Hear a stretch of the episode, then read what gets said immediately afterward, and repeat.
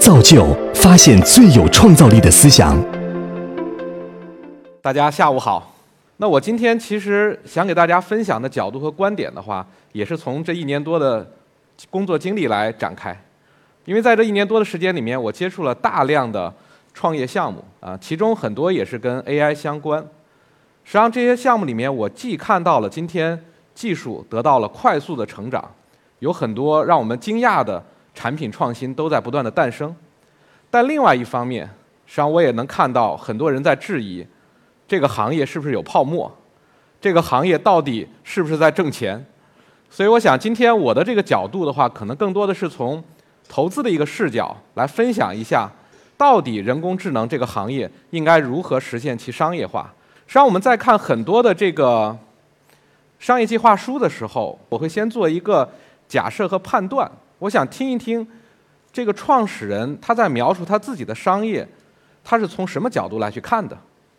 啊？所以我们第一个问题其实就是应该看技术还是看市场？可能有人说这个问题还用问吗？是吧？既然既然是技术创新，毫无疑问是技术了。今天正是因为我们看到了上述一系列的技术变迁。才会有今天的新市场和新机遇，但另外一方面也会有人问说，技术它不是能带来最终的商业价值，我们还要从商业的角度去看。那我是怎么来看呢？我说先给大家引入一个最简单的模型吧，啊，最简单的一个经济学模型，供给需求啊。我相信无论是这一次的人工智能技术的大爆发，还是几十年前互联网技术的诞生，乃至到更早我们的科学革命。其实今天本质上，我们的市场和我们的商业模式就是由技术的不断供给和我们今天看到的行业的需求、行业的痛点和用户的需求、用户的痛点来构成的。如果各位是做技术产业的研究或者投资的话，这张图就是 Gartner 成熟曲线。啊，大家可以从这张图的最左侧看到，一个技术从它的诞生，它会经历一个。如抛物线，甚至过山车一般的一个景象，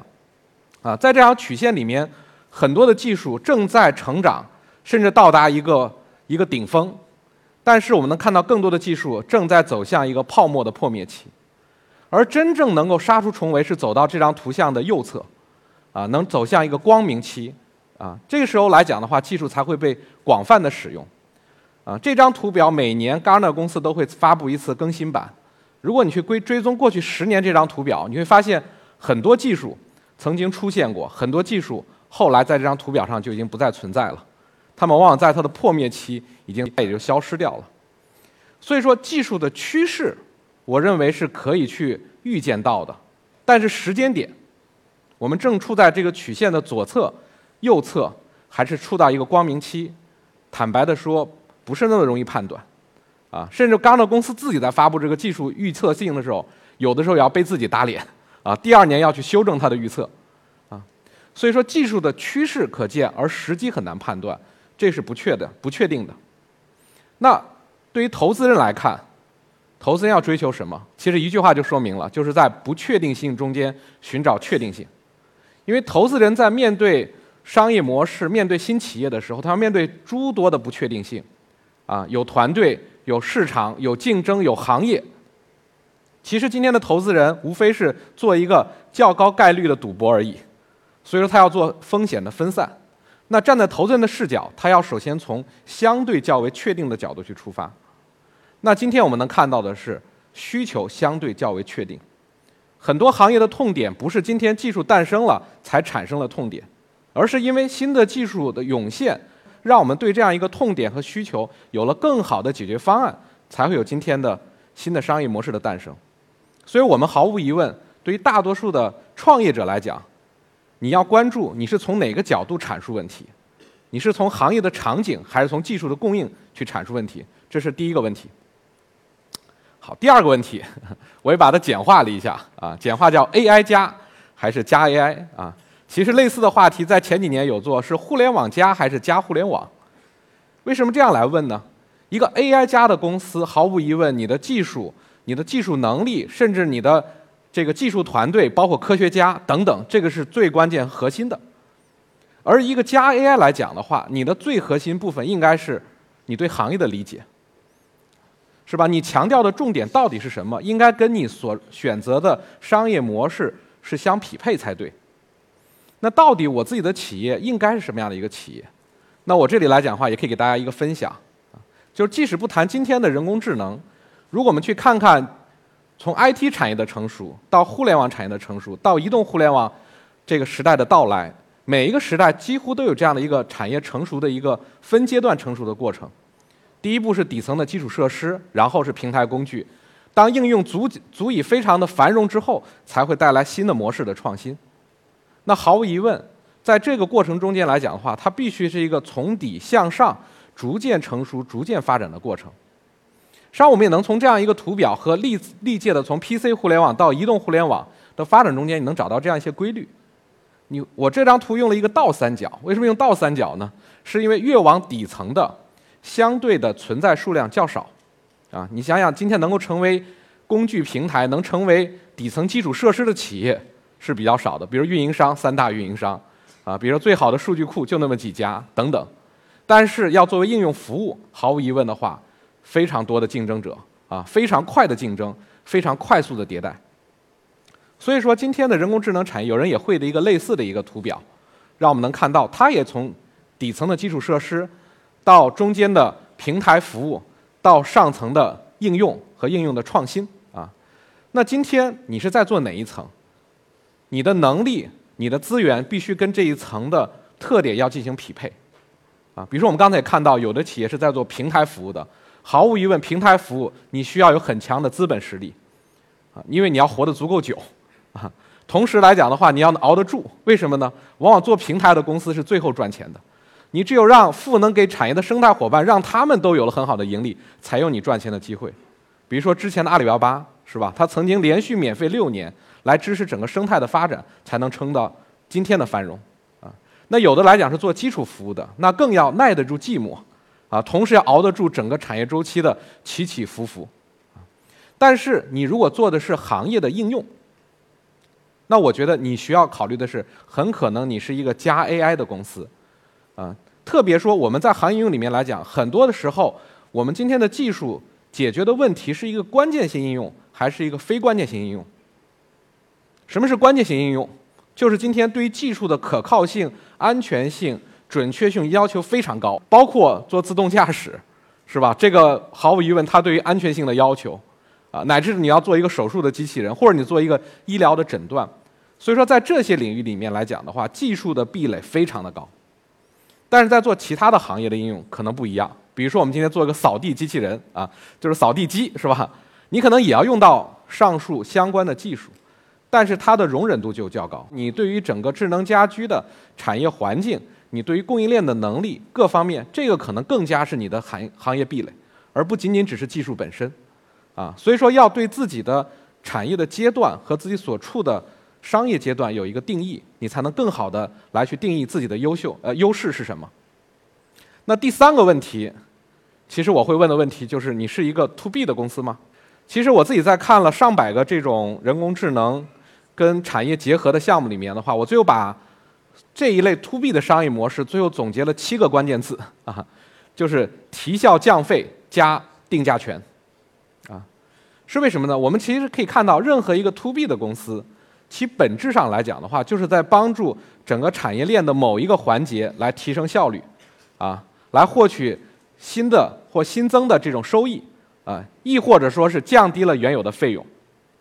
但如果你要想去做好你的提效降费的分析，首先不是对于自己企业的分析，而首先是你对于这个行业价值链的理解，啊，你对这行业价值链的上下游的理解，你处在价值链的哪个环节？以及包括这个价值链是在缩短还是在变长，是在被某一两家垄断还是处于很分散的情况？那同样的话，你对于这个产业的上下游，你有什么的影响能力？啊，特别是你对于产业的上下游，你是他们更需要你一些，还是你更需要他们一些？啊，很多的公司都想来做平台，似乎说不做平台的公司就不是一家伟大的企业。但是你要做平台的公司，你的上下游。如果特别的强势、特别的集中，那你是很难做成平台的。我们可以想象当年的淘宝，是吧？它就是很好的撬动了两端，一端是普通的个人的店铺的店主，一端是今天广泛的新兴崛起的网络消费者，这两端相对比较分散，所以说它才有能力去把它们集中起来，来去赋能啊。那今天你的产业是否具有这样的一个机遇？那也是你选择你商业模式的一个特点。那另外一点来讲的话，就是定价权啊。其实我们经常来看到很多公司说，我提供的产品或服务能够帮助到我的行业的上下游，也很有价值啊。那我会问一句是：你从你的行业客户的效率提升里面能够分得到多少利益啊？其实我们能看到，比如说有些行业，你帮着客户省了一百万或者多挣了一百万，你能挣你能拿到多少钱啊？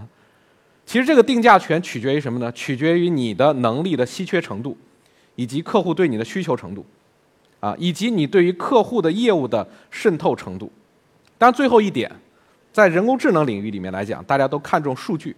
甚至有人把数据比喻成未来人工智能时代的石油，啊，那如何获取数据？以前我们在互联网时代获取数据的方式是补贴用户，是吧？所有的这个百团大战、百车大战都是在烧钱去获取数据。但是如果你在做的是 To B，我认为，首先你不能烧钱，另外一个来讲的话，你要把自己的心态放低，因为今天大多数的行业，他们今天并没有真正走到一个智能时代，这是一个现状。今天我们大多数的行业还是在从一个信息化开始，所以说，在这个行业你选择创业，你不需要那么豪华、那么高端的团队，你需要的是更加坚韧的一个心态，甚至说你不是从零到一，我把它比喻成是从负一到零。你能不能先从为客户来提供好的信息化系统，然后切入到他的业务流里面去，跟他绑定，然后同时的话帮助他进行数据化的分析和决策，以此来进行改进业务，帮助客户先成功，最后才能轮到你的成功。你有这样的一个心态，你才可能去在整个产业里面获取到价值，而且获得长期的合作伙伴。这是我们去看 To B 的公司。当然，去做 To C 的公司的话，你要想实现数据的积累。我觉得跟 To B 有点不一样，啊，我把它描述叫做勾数据，就数据要非常人性化的让用户主动的交上来，当然前提是你能给用户提供更好的服务和体验。比如说大家都在使用今日头条，其实，在你用头条的过程中，它在它的后台就在为你来去做那个画像，来更加的了解你在哪篇文章花的时间，你的兴趣喜好是如何，由此来实现更加精准的内容的推送，乃至到广告信息的推送。那这个就是今天头条的核心的商业模式，啊，也使用了大量人工智能及相关的技术，啊，那它核心的体验是能够悄无声息的从用户交互体验中间把数据勾取和获取过来。所以说，做 To C 的公司，你的交互设计里面能不能埋入足够多的点，啊，来去让用户把他们的很多行为反馈最快速的反馈到你的平台，这个是更为重要的事情。对于 To B 跟 To C，他们对技术的需求不一样，团队的需求不一样。比如说，我们往往有个直觉，可能会认为，如果做 To B，我们应该用最先进的技术；做 To C 的话，我们可能用的是比较便宜的技术。但实际上，我告诉你，其实做 To C 对技术的挑战更高。为什么呢？To C 往往要求是过剩的技术，或者说今天业已成熟到已经非常廉价的技术，你才有可能做起来。今天的人工智能行业还在一个成长期，而在一个早期，所以说 To B 的公司相对较多，而 To C 的公司较为艰难。除了 To B 跟 To C 之外，还有什么？To VC，OK，好。其实我还要回到刚才那张图，这张技术成熟曲线。其实这张技术成熟曲线，准确来讲，它并不是讲的技术的成熟，因为我们理智的知道，真正的技术成熟，它一定是一个逐渐逐渐叠加的过程，就像这个虚线所描绘的一样的。那什么是技术成熟曲线？其实技术成熟曲线本质上。是大家对于技术，是人类对于技术的期待曲线。从这个曲线里面，我们就能看到，我们往往对于技术的发展，短期过于乐观，而长期过于悲观。这是我们的人性所在。就像我们看到了阿尔法 Go，我们就在惊呼说：“哇，机器要替代人了，基点就要来临了。”其实去想，我们想想，十年前、二十年前的互联网，你当时怎么看待它的？我觉得你要去想想，今天你怎么来去面对人工智能时代的。但我相信，在这个成长过程中，对于创业者来讲，你也需要选择不同的选择。的确，To VC 也是一种选择之一。特别当你意识到你正在处在一个产业的非常早期的阶段，啊，也要做好 To VC 的阶段，逐渐逐渐的才能走向 To B，是乃至到 To C。我自己也是创业者，我当年在创办 PPTV 的时候，可以说生不逢时，也生又逢时，是二零零四年，在那个时刻里面，当时我们的技术还非常非常的不成熟，甚至产业都不成熟，啊，甚至 YouTube 也好，这些视频网站还没诞生啊，所以在早期的时候，为了活下去，我那时候只能依赖于我的技术能力，我只能通过做项目、做服务的方式活下来，啊，这个时候你不得不去 To VC。但是在后面，随着产业逐渐的成熟，我们开始找寻 To B 的机会，啊，我们开始进行发展，乃至到了2009年转换成一家 To C 的公司。但是在这十年时间里面，我相信对我最大的挑战不仅仅只是技术的成熟，更大的挑战是不断切换商业模式，乃至需要不断切换团队和团队能力。所以在十年的过程中间，我自己创办的公司经历三起三伏，两次当 round。同样的，我的合伙人经过了三次的重组，我们才熬到了后来。这个也是今天人工智能的创业者，你们未来可能要面临的挑战和面对的这样的一个发展的规律。我相信很多的从业者都是技术背景的创始人，那技术背景的创始人最容易犯什么样的错误？这个也是我自己当年我我觉得我犯的最大的错误。实际上就是用查理芒格的一句话讲，就手中有锤子的人很容易把世界上的一切都看成钉子。当你拥有技术，你似乎会觉得技术能改变一切，就像我当年也认为 P2P 可以 change our lives，但是后来我意识到，一切还要回归到商业的本质，从需求出发，这才能活到最后。谢谢大家。下载造就 APP，观看更多精彩内容。